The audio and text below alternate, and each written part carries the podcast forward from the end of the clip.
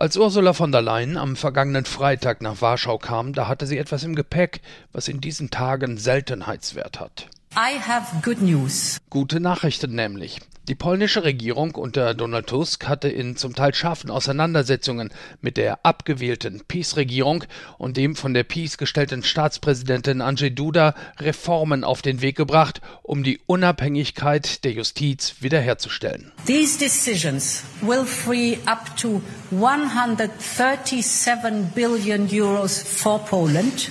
Diese Entscheidungen, so die Kommissionspräsidentin in der vergangenen Woche, könnten zur Freigabe von bis zu 137 Milliarden Euro führen. Was allerdings noch fehlte, war der formelle Beschluss der EU-Kommission, und den gab es heute. Zur Erinnerung, die EU-Kommission hatte die Auszahlung von mehr als 140 Milliarden Euro an Polen blockiert, weil die mittlerweile abgewählte Regierung der polnischen Nationalkonservativen den Rechtsstaat demontiert hatte. Zum einen 76,5 Milliarden aus den Kohäsionsfonds und zum anderen 60 Milliarden aus dem Corona-Wiederaufbaufonds.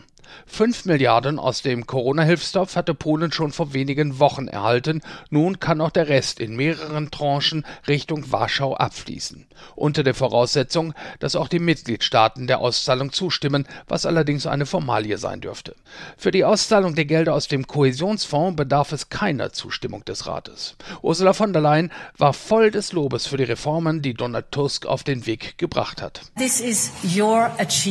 Es sei sein Verdienst, dass das EU-Geld jetzt nach Polen fließen könne, so die Kommissionspräsidentin.